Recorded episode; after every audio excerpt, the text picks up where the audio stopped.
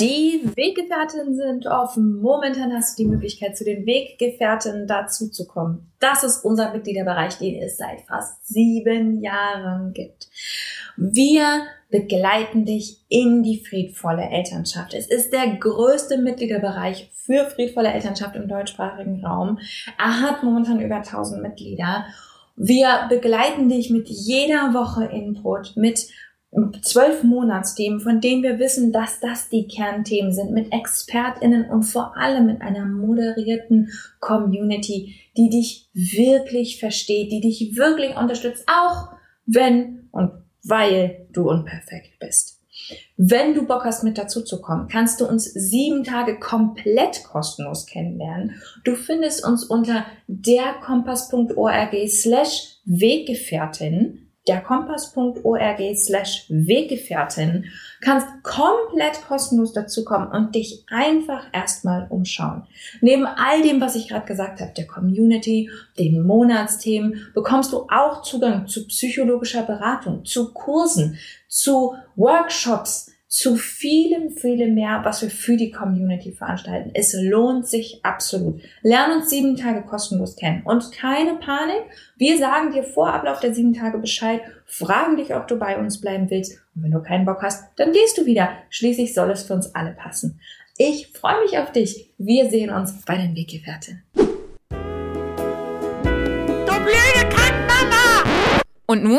Nun ist es Zeit für Schrecklich Nett der Podcast für Eltern, die keinen Bock auf Erziehung haben, aber nicht wissen, was dann. Moin, moin, moin. Das hier ist heute die letzte Folge aus meiner Heilungsreihe. Sorry für die kleine Pause zwischendrin. Ich hatte und habe noch immer einen kleinen Frosch im Hals. Ich habe mich ein bisschen erkältet.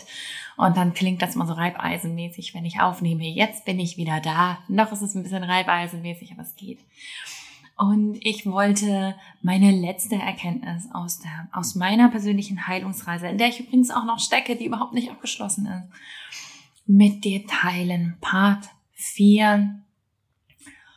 Und ich habe, ähm, als ich mir vorhin meine Notizen gemacht habe, um das alles zusammenzusuchen, ähm, die ganze Zeit überlegt, wie ich das nennen soll. Das ist sowas wie Integration, aber das klingt so theoretisch und kommt halt aus dem Therapiejargon. Es ist das Wahrnehmen und Anerkennen davon, dass wir ganze Menschen sind.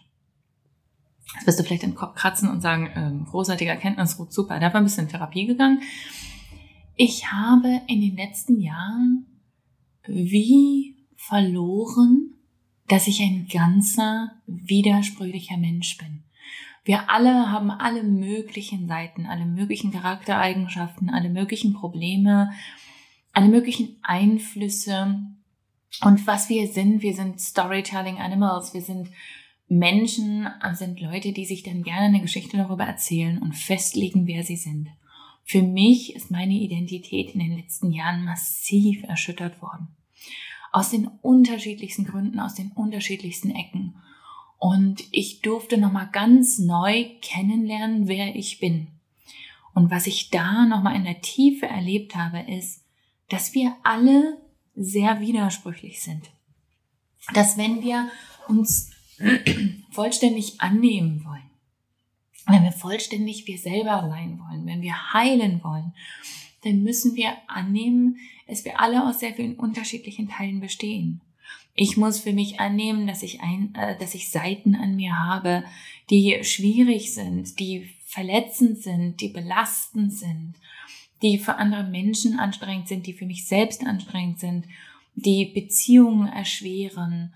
Ähm, ich muss für mich selbst annehmen, dass ich neben all dem, was ich Wunderbares bin, eben auch ein genau wie alle anderen ein schwieriger Mensch bin, schwierige Seiten habe, dass ich all diese Seiten in mir habe, die ich vielleicht an anderen Leuten auch blöd finde, dass ich all diese Dinge in mir habe, all die Impulse zur Gewalt, alle Impulse zum Übergriff, alle Impulse zum, zu, um all diese Dinge zu tun, die, wo ich mein Lebenswerk darum herum gebaut habe, dass wir weniger davon in dieser Gesellschaft haben. Auch ich habe diesen Impuls vollständig uns selbst zu sehen, ist ein riesiger Teil von Heilung und ich durfte das nochmal ganz neu lernen.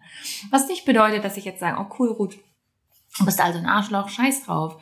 Sondern es bedeutet, dass ich aufhöre, mich und damit auch andere schwarz-weiß zu sehen und all die Graustufen, all die Schwierigkeiten, all die unterschiedlichen Seiten von Menschen als integriertes gesamte Werk zu sehen. Dass ich weiß, dass wir alle unsere guten Gründe haben zu handeln und trotzdem vielleicht mit manchen Handlungen manchen Menschen nicht einverstanden bin. Dass ich mir und anderen Gutes unterstellen kann und trotzdem weiß, dass deswegen noch lange nicht Menschen Gutes tun. Diese Vollständigkeit scheint mir ein, ein, nicht nur ein wichtiger Schritt in der Heilung, sondern ein wichtiger Schritt auch im, im, äh, der emotionalen Reifung von Menschen zu sein. Ich nehme das hier mit drin auf, ähm, dieses Thema, was ich jetzt intensiv bearbeitet habe in meiner eigenen ähm, Therapie die letzten Monate. Ich nehme das hier mit auf, weil ich glaube, dass es etwas ist, was ähm, eng mit Erziehung zusammenhängt. Ich glaube, dass ähm, erzieherisches Handeln relativ schwarz-weiß ist. Wir haben relativ feste moralische Vorstellungen beispielsweise, was richtig und was falsch ist. Wir bringen Kindern bei, das macht man nicht. So geht das nicht. Ähm, das muss anders gemacht werden. Wir sind nett zueinander. Wir hauen einander nicht, keine Ahnung. Wir haben so generelle und oft entmenschlichte Sprache, in der wir versuchen, Kindern Moral beizubringen. Aber ich als Mensch, die Moralphilosophie studiert hat, ähm, weiß ja und gebe euch ja schon seit Jahren weiter, dass es so einfach gar nicht ist. Ich glaube aber, dass wir dadurch, ähm, dass wir diese diese ja sehr ja beinahe infantile Vorstellung haben von gut, böse, schwarz, weiß, richtig, falsch.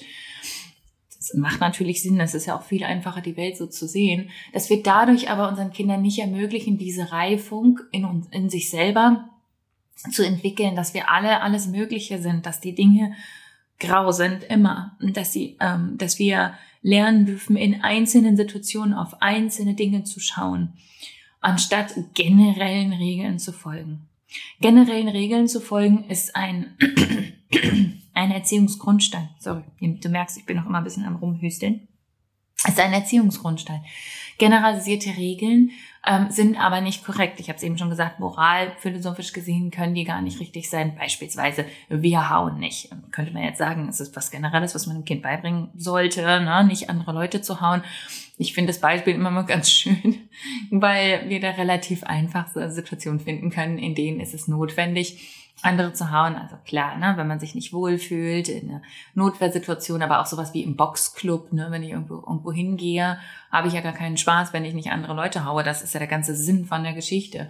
Ähm, die Dinge sind komplexer als das und wir tun gut daran, das unseren Kindern in den Details beizubringen.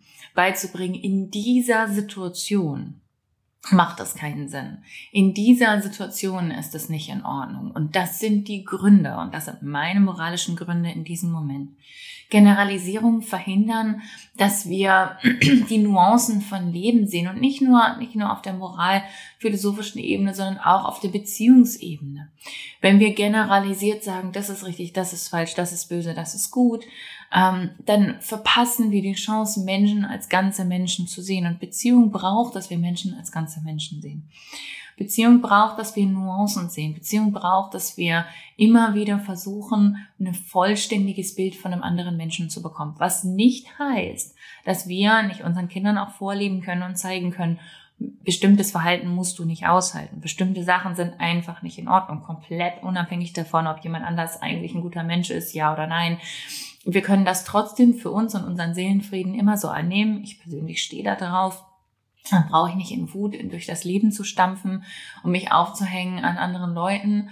Ähm, aber wir können Abstand nehmen und sagen, okay, das tut uns nicht gut, damit möchte ich nichts zu tun haben. Das ist wichtig, unseren Kindern beizubringen. Die Graustufen sind immer für die Beziehung zu anderen Leuten wichtig. Es ist wichtig zu verstehen, dass es eben nicht so einfach ist, dass wir dass andere Leute ihre Gründe haben, dass andere Leute ihre eigene Perspektive haben und dass wir von Moment zu Moment, von Situation zu Situation entscheiden, ob etwas in Ordnung ist oder nicht. Es gibt gar keine generalisierten gesellschaftlichen Regeln, die immer gelten. Es gibt gar keine generalisierten, das ist richtig, das ist falsch, so ist es und so ist es nicht. Und ich glaube manchmal fast, bei Kindern leben wir dann in der Pädagogik so eine Art verkürzten Traum aus, wo wir uns dann vorstellen, so würde die Welt aussehen. Und dann basteln wir uns die Welt so zurecht, wie wir sie gerne hätten, weil dann wäre sie viel einfacher zu verstehen. Ist ein bisschen wie Verschwörungstheorie. Das, wenn alles eine einfache Erklärung hat, dann ist es so viel leichter und wir müssen uns mit so viel weniger auseinandersetzen und wir müssen so viel weniger Ambiguität, Widerspruch aushalten. Ich glaube manchmal, wir erzählen das unseren Kindern, dieses gut, böse, richtig, falsch, schwarz-weiß, weil es uns selbst die Welt einfacher macht. Unsere Kinder leben aber in einer komplexen Welt und sie werden mit der Ambiguität, mit der Widersprüchlichkeit umgehen lernen müssen. Hören wir also auf, ihnen zu erzählen, dass alle Dinge, alle Menschen, alles einfach ist. Es ist immer komplex, es ist immer widersprüchlich, es gibt keine einfachen Antworten und das ist in Ordnung. Wenn wir eine Generation wollen, die in die Welt rausmarschieren kann und wirklich was verändern kann, die muss verstehen, dass die Dinge komplex sind. Die muss aufhören, sich auf einfache Lösungen zu stürzen, auf Schwarz-Weiß-Denken. Wir brauchen komplexe Denker. Und für unsere eigene psychische Gesundheit, das ist das, was ich gerade lerne, ist es wichtig zu verstehen, dass wir selbst Menschen sind, die voller Widersprüchlichkeit sind, dass wir alle diese Anteile haben, dass niemand besser ist als eine andere Person, dass wir uns unseren Raum halten für alle Anteile in uns und dass die alle willkommen sind. Für unsere eigene psychische Gesundheit ist es wichtig, dass wir lernen, dass wir komplexe Menschen sind, dass wir in manchen Momenten mutig sind und toll und großartig vorwärts marschieren und in anderen Momenten total ängstlich, überfordert und überwältigt. Und beides davon sind wir und nichts davon ist besser als das andere. Wir müssen das unseren Kindern beibringen, damit die gesund sind. Was bedeutet, wir müssen sie eigentlich nur in Ruhe lassen, denn sie sind schon, wer sie sind. Und da sind wir wieder bei Erziehung. Das war mein Food for Thought zum Abschluss von dieser Heilungsreise. Wenn du Gedanken dazu hast, dann melde dich super gerne bei mir. Ähm, wir hören uns am nächsten Montag wie, wie gewohnt wieder ähm, mit dem nächsten Podcast. Ich freue mich schon auf dich.